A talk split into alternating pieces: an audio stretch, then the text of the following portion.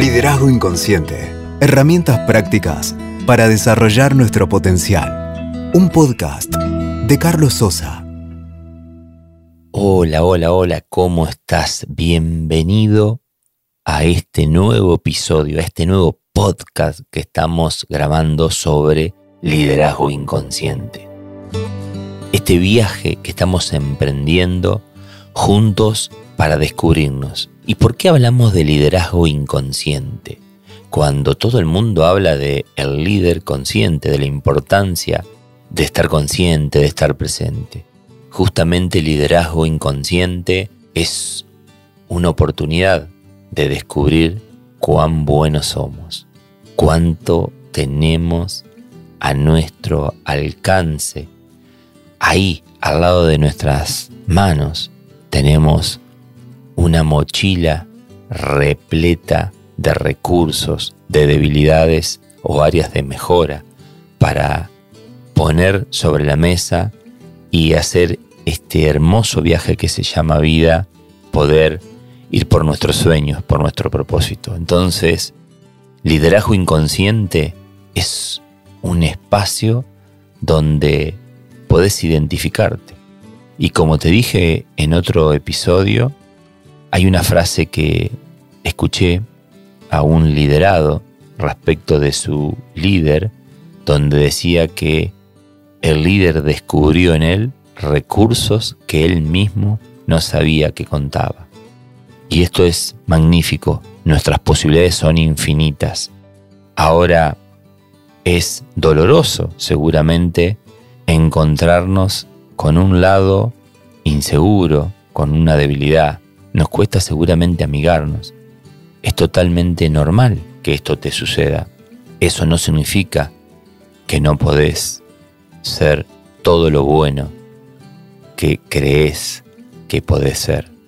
Esto no significa que los demás son más que vos.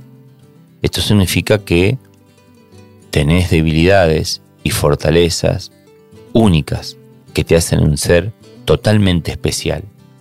Pero te invito a estimular y conectar con tu entusiasmo, con ese coraje que te va a permitir actuar a pesar del miedo, actuar a pesar del miedo.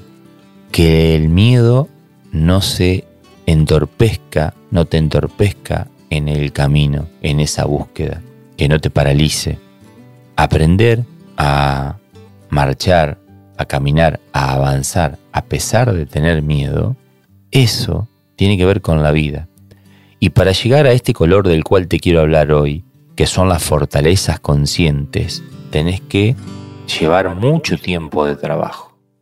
Haciendo un pequeño y rápido repaso, en el color rojo identificamos aquellas debilidades inconscientes o recursos inconscientes.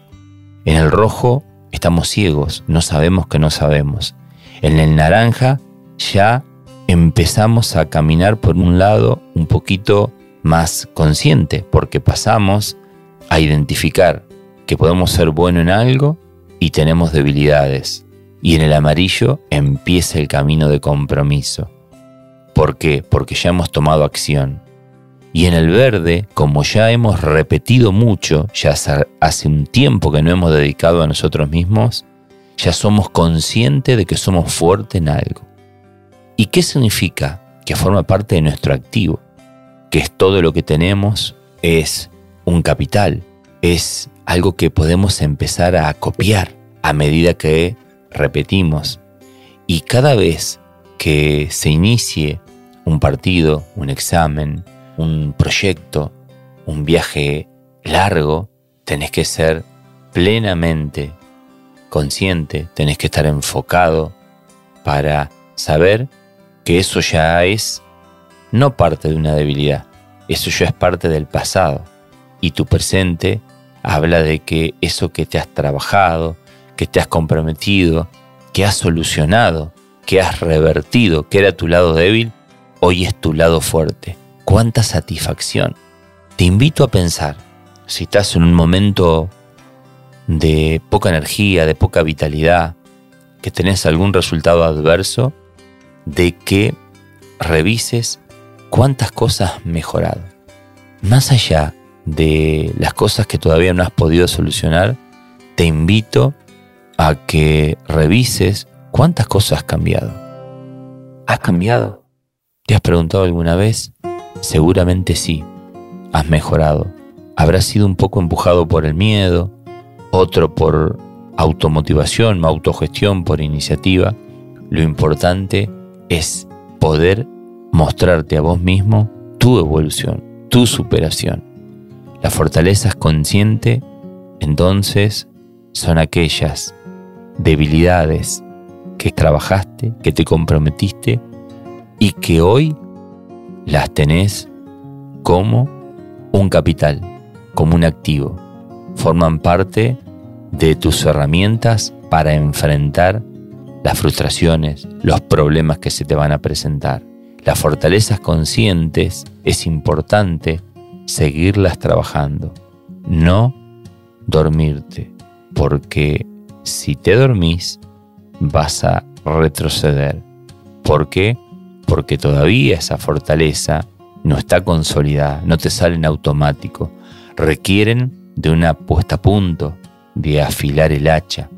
Entonces, no te duermas, ya te está saliendo, pero no te quedes. No lo has logrado. Todavía no es una fortaleza consolidada. Entonces, seguí repitiendo, seguite preparando, que los resultados no atenten contra ese avance de esas fortalezas que vas a necesitar cuando vengan problemas más importantes. Seguí puliendo esa fortaleza, seguite comprometiendo para seguir avanzando. El verde, que es el de las fortalezas conscientes, tiene que ser un verde que te genere una seguridad de modo tal que te den libertad y entusiasmo para seguir trabajando.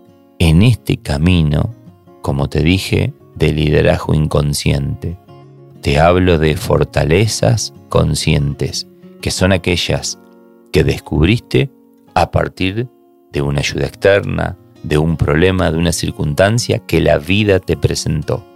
Seguí potenciando tu liderazgo a partir de seguir trabajando creativamente como lo han hecho los mejores esas fortalezas. Adueñate, apropiate, que son tu tarjeta de presentación.